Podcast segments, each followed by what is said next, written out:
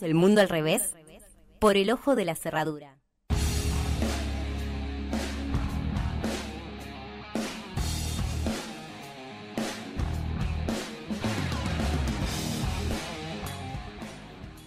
Brisa Barrio Nuevo tenía tres años cuando su mamá la mataron y su padre fue quien la mató. A Dayana Barrio Nuevo la buscaron durante 20 días, mientras que el propio femicida Iván Adalberto Rodríguez sembraba dudas diciendo que seguro era ella quien se había escapado con algún amante. La encontraron el 10 de enero de 2014 y tres años después recién condenaron a prisión perpetua a Rodríguez.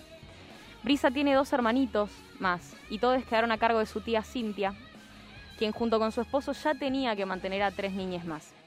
Ante esto, entonces, la Asociación Civil La Casa del Encuentro tomó el caso de Brisa para reclamar en el Poder Legislativo una herramienta que contenga a las hijas víctimas de víctimas de femicidio.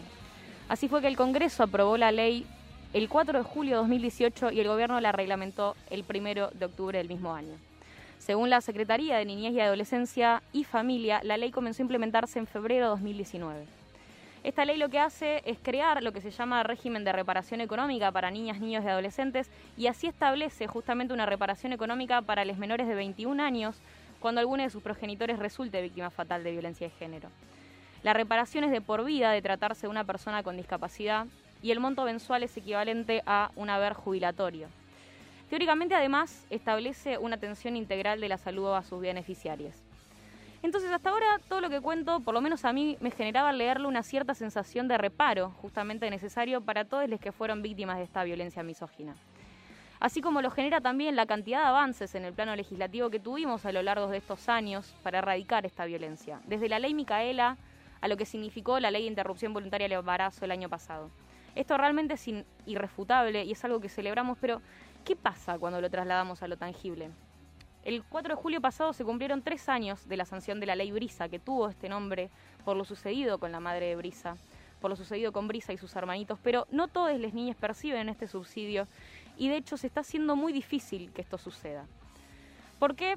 Eh, para empezar, a través de una nota de Micaela Fernández Erlauer publicada entre Tiempo y Economía Feminista, se supo que, según la Oficina eh, de la Mujer de la Corte Suprema de la Justicia de la Nación, fueron 640, 640 de las niñas y adolescentes que entre 2018 y 2020 perdieron a sus madres en manos de un femicida.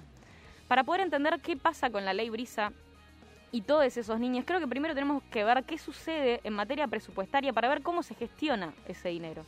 Si vamos a lo que respecta al presupuesto nacional, en términos jerárquicos, desde cuánto gastan los ministerios nacionales hasta cuánto dinero tienen para gastar, el Ministerio de Género y Diversidad es el que está abajo de todo, abajo de todo. O sea, en la primera mitad del año se estima que se gasta el 40% del presupuesto y el Ministerio solo gastó el 13% hasta recién, hasta que arrancó junio. Es decir, según Ecofeminista y Erlauer, vienen gastando muy lentamente el presupuesto en relación al resto de los ministerios. ¿Qué quiero decir con esto? Que sin la ejecución real del presupuesto es bastante complejo poder hacer funcionar la ley Brisa y todas otras tantas leyes que tenemos. Ni hablar de que el dinero otorgado al Ministerio de Género y Diversidad es el más bajo de todos los ministerios. Se les otorgó 6 millones de pesos, que nos parece un montón, pero llevado a tierra son literalmente 250 pesos por mujer. Entonces, por esto es que desde varios sectores se está pidiendo una emergencia nacional y quiero dejar algo en claro, porque los datos dados anteriormente no dan cuenta necesariamente que no se esté haciendo nada, pero ante la necesidad de tantas infancias y tantas mujeres, al darse de manera tan lenta, las trabas se vuelven insostenibles. Y ni hablar si se trata de trabas burocráticas, que de hecho es algo que también vienen denunciando familiares de víctimas de femicidio. O sea, en síntesis, para gestionar el subsidio interviene el Ministerio de Desarrollo Social y ANSES en lo que respecta a todo lo que son los trámites, mientras que el Ministerio eh, Nacional de Mujeres, Género y Diversidad chequea la información y sigue, realiza un seguimiento de lo que son los pagos. Buenísimo, ahora, ¿qué hay que hacer para acceder a esta reparación? O sea, ¿qué es, ¿cómo se hace? Bueno, una serie de pasos interminables y sabemos cómo es la ANSES, creo que cualquiera eh, eso lo puede eh, decir, porque primeramente una de las cosas es que el victimario tiene que haber sido procesado y condenado con una sentencia firme, lo cual sabemos que puede no suceder en muchos casos, sabemos cómo funciona la justicia a la hora de hacer tratamiento de esto, y porque incluso si se tuviese un imputado, el proceso judicial de por sí tarda muchísimos años. Por otro lado, se necesitan documentos que certifiquen justamente esta condena. En lo que respecta a quien tutela, a las niñas en cuestión se les pide un testimonio, una copia de la sentencia, un certificado de guarda o tutela. Una vez que sucede todo esto, ANSES recibe la documentación genera un expediente, lo remite a lo que es el Ministerio de Mujeres, ahí se analiza la documentación, se realiza el primer contacto con las personas, o sea, estoy, cuento todos los pasos para que vean lo engorroso que es. Eh, realiza el primer contacto con la persona que solicitó la, reparación, se elabora un informe de la situación de la familia, se envía esto a la Secretaría Nacional de Niñez, Adolescencia y Familia para que lo aprueben o lo desestimen. Entonces, es larguísimo y necesita una cierta agilización porque incluso en caso de suma vulnerabilidad, las familias no tienen la documentación necesaria para poder acceder a estos requisitos. Desde un DNI hasta la copia de la sentencia requerida, hasta el certificado de tutela para hacer el trámite. Entonces es necesario que cada provincia y cada municipio agilice esa documentación. Y si hablamos de cada provincia y cada municipio, es importante que hablemos de lo que significa en Santa Fe. O sea, sin ir más lejos, la mayoría de los beneficiarios de la ley Brisa se encuentran en la provincia de Buenos Aires en primer lugar y seguidos por Santa Fe, siendo 83 niñas quienes lo perciben, pero como decía antes, lo perciben mucho más tarde, incluso años más tarde de lo que deberían percibirlo. Son 83, pero según el mapa de femicidios que realiza el equipo de género de la concejala rosarina Norma López, entre 2015 y la actualidad hubo 228 femicidios en la provincia. O sea, menos de la mitad de las hijas de estas mujeres que no solo perdieron a su madre, sino que incluso muchas veces quedan huérfanos a ser el femicida del padre o por muchísimas otras variantes. Sumado a esta situación de completa vulnerabilidad, se suma el hecho a que siquiera pueden subsistir tranquilamente por todas estas trabas en el sistema. Alicia Ostri, mamá de Paula Perazzi, desaparecida desde el 18 de septiembre de 2011, todavía no puede ser beneficiada por esta ley. A las hijas de 11 y 16 años de Paula los mantiene con su jubilación como puede. Alma, hija de Rosalía Jara, eh, víctima de femicidio en 2017, tampoco cobra el subsidio. Y de hecho, la abuela de Alma de pocos recursos tiene que mantenerlas cuatro años después del femicidio y con lo complejo que es esto al no tener los recursos para poder hacerlo.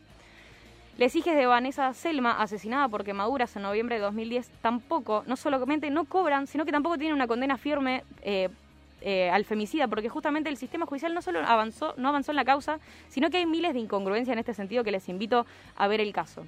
Entonces, en una nota con Sonia Tesa lo que hace es remarcar eh, Eva Domínguez, cuñada de Vanessa, la necesidad de que esto se vuelva un trámite rápido, con asistente social, abogados preparados, incluso con asistencia psicológica para poder conseguir una atención integral.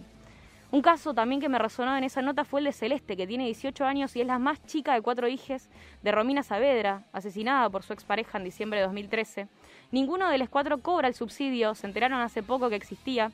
Celeste pudo recién ahora tramitarlo y dos de sus hermanos tienen 21 y 22 años y ya no pueden tramitarlo, por, en consecuencia la falta de ejecución concreta de la ley. Entonces, el 4 de julio se cumplieron tres años de la sanción de la ley Brisa. Y al día de hoy, como hemos visto, hay muchísimas brisas muchísimas Dayanas, que no son solo números, que no son estadísticas, que son personas, que son mujeres, que son infancias.